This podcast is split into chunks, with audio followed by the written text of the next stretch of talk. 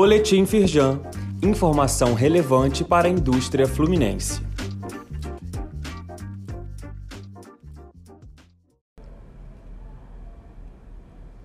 Edição de quinta-feira, 13 de outubro. Prazo para negociações de débitos inscritos em dívida ativa da União termina no fim deste mês. Micro e pequenas empresas contam com descontos de até 70% sobre os acréscimos legais e prazo de até 145 meses para quitar a dívida. Confira todas as opções de acordo disponíveis e o caminho para fazer a adesão. Saiba todos os detalhes no link disponível neste boletim. Sinditec, Firjan e empresas propõem alternativas para a falta de profissionais de tecnologia da informação.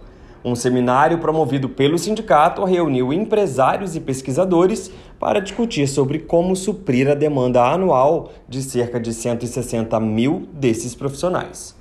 O presidente do Sinditec, Felipe Meyer, salientou que a pandemia e a transformação digital aceleraram a falta de mão de obra. Leia mais no site da Firjan. Quer saber mais sobre como participar de editais de compras públicas? A Firjan explica. O portal Firjanpec mantém atualizado um mapeamento com os editais para compras públicas abertos pelo governo do estado e pelas prefeituras fluminenses. Esse é um serviço exclusivo que contribui para impulsionar as micro e pequenas empresas do estado do Rio de Janeiro. Assista ao vídeo no link disponível aqui neste boletim e saiba mais.